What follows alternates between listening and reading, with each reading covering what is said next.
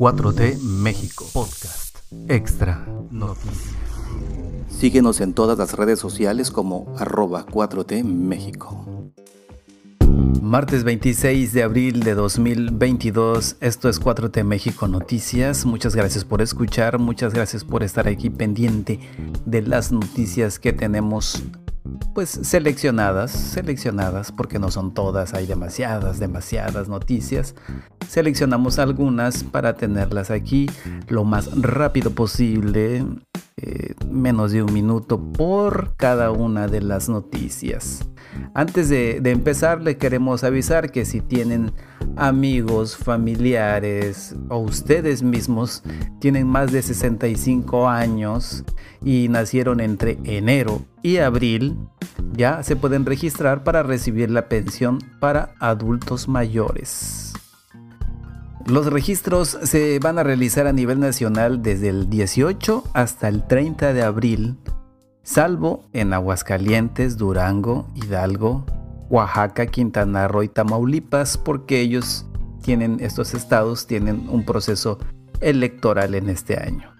Los módulos para la incorporación están desplegados a lo largo y ancho del país y pueden ubicarlas en ubicatumodulo.bienestar.gov.mx. Allí van a encontrar una parte del sitio que dice ubica tu módulo. Ahí ustedes registran, dice selecciona tu entidad, selecciona tu municipio.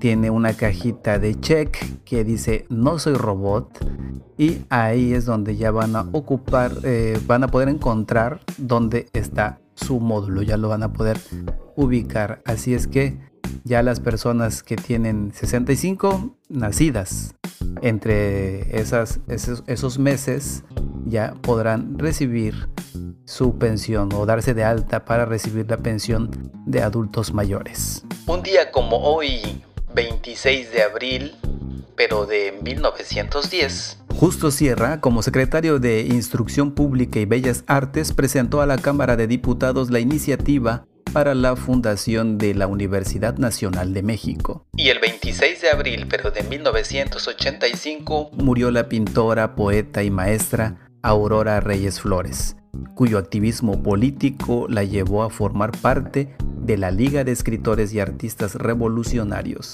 Como comunista y sindicalista, manifestó una firme postura de izquierda, antiimperialista y contra el fascismo. Yo soy Mario Alfonso y ahora sí, entramos a las noticias. La oposición mexicana denuncia a AMLO y Morena ante la ONU por la campaña de odio. Morena de México anunció una campaña de exhibición de los legisladores que votaron en contra de la reforma eléctrica como traidores a la patria, por lo que los aludidos decidieron presentar una denuncia ante las Naciones Unidas. En primera instancia, el PAN responsabilizó al presidente y a Morena por represalias que pudieron sufrir los diputados blanquiazules tras su decisión legislativa, y este jueves 21 de abril presentó una denuncia ante la ONU, coordinada por el Partido Revolucionario Institucional y el PRD. Además de sus conferencias matutinas, López Obrador fomenta el discurso de odio, el desprestigio y la confrontación entre ciudadanos mexicanos. Esto es lo que argumentaron los denunciantes en una misiva dirigida a la alta comisionada de la ONU, Michelle Bachelet. Y de esta forma podemos ver el doble discurso que tiene la oposición cuando ellos son iniciadores del odio en redes sociales. Mujeres marchan en Monterrey para exigir la renuncia del secretario de Seguridad de Samuel García. Luego de que se confirmó de que el cuerpo hallado en una cisterna correspondía al de Devan y Susana Escobar, joven desaparecida el 9 de abril, decenas de personas tomaron las calles de Monterrey para exigir la renuncia de los responsables de la seguridad pública de Nuevo León.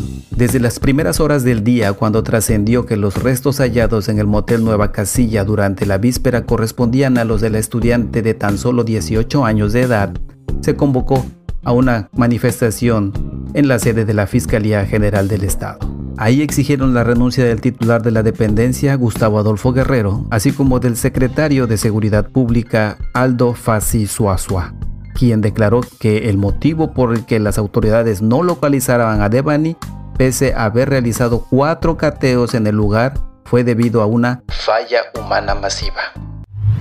Morena presentará denuncia penal contra legisladores que cometieron traición a la patria. El presidente nacional de Morena, Mario Delgado, anunció que esta semana dicho partido tendrá lista la denuncia penal que se presentará en contra de los legisladores que votaron por desechar la reforma eléctrica, misma que se socializará en las diferentes plazas públicas del país para que puedan ser suscritas por la ciudadanía y después ser presentadas de manera formal ante la Fiscalía General de la República. En esa transformación se está preocupando que haya cero impunidad, por lo tanto no podemos quedarnos cruzados de brazos. Vamos a presentar una demanda por el delito de traición a la patria sustentado en el artículo 123 del Código Penal Federal contra 223 legisladores que votaron en contra de la reforma que buscaba que el Estado mexicano recuperara la rectoría sobre el sistema eléctrico nacional, porque la reforma de 2013 lo que hizo fue entregarla de manera paulatina a las empresas transnacionales.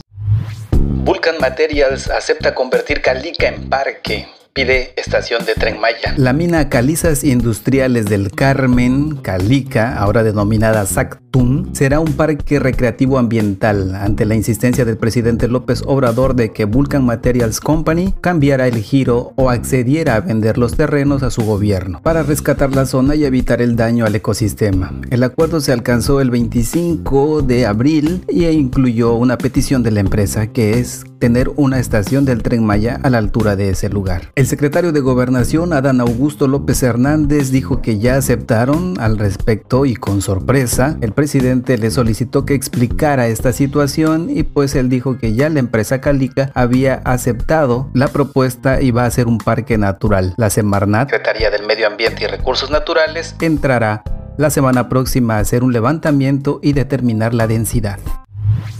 Donald Trump dice, nunca he visto a alguien doblarse así. Donald Trump alardea de una supuesta amenaza que hizo al presidente López Obrador. Nunca he visto a nadie doblarse así.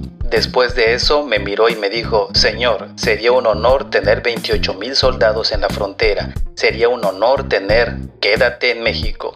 Queremos tener, quédate en México. Según la versión de Donald Trump, para que el gobierno de México aceptara movilizar a más de 25 mil efectivos militares en la frontera que evitaran que más mexicanos cruzaran a Estados Unidos, los amenazó con imponer aranceles. Según Donald Trump, fue en julio de 2020 cuando el mandatario mexicano y el expresidente se vieron en la Casa Blanca durante uno de los tres viajes que tiene López Obrador y ha hecho a Estados Unidos.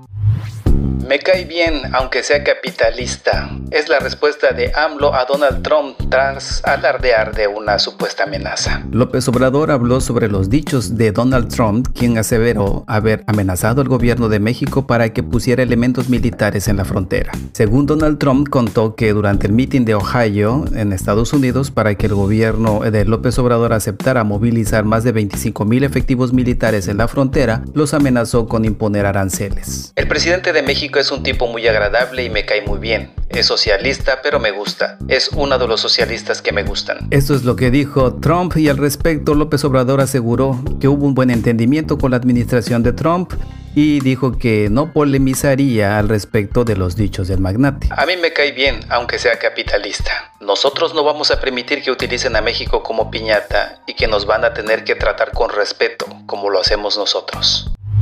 Ebrard desmiente dichos de Trump.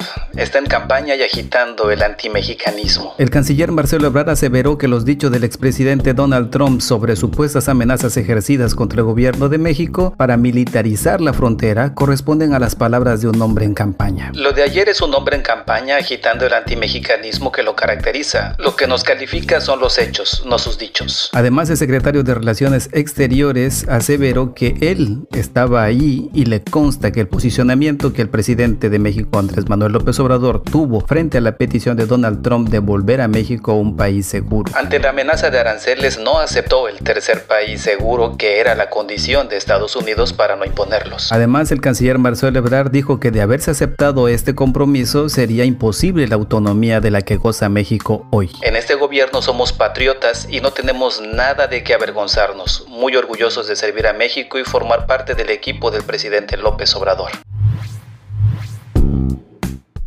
Estas son todas las noticias que tenemos para el día de hoy, martes 26 de abril, para empezar el día, para que estén informados de la forma más rápida posible. Pero también queremos invitarlos a que nos sigan ahí en facebook.com diagonal 4T México y que compartan este podcast para llegar a más personas. Muchísimas gracias. También estamos ya trabajando ahí en YouTube para subir eh, algunos shorts que son de las mismas noticias, pero de un minuto, menos de un minuto. Estamos reciclando ¿no? estas noticias para poder llegar a más personas.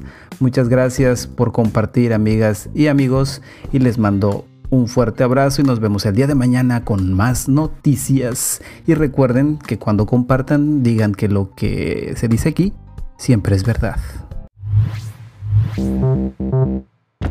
Este podcast fue publicado por 4T México. Producido por Mario Alfonso. No olvides seguirnos en todas las redes sociales como arroba 4T México.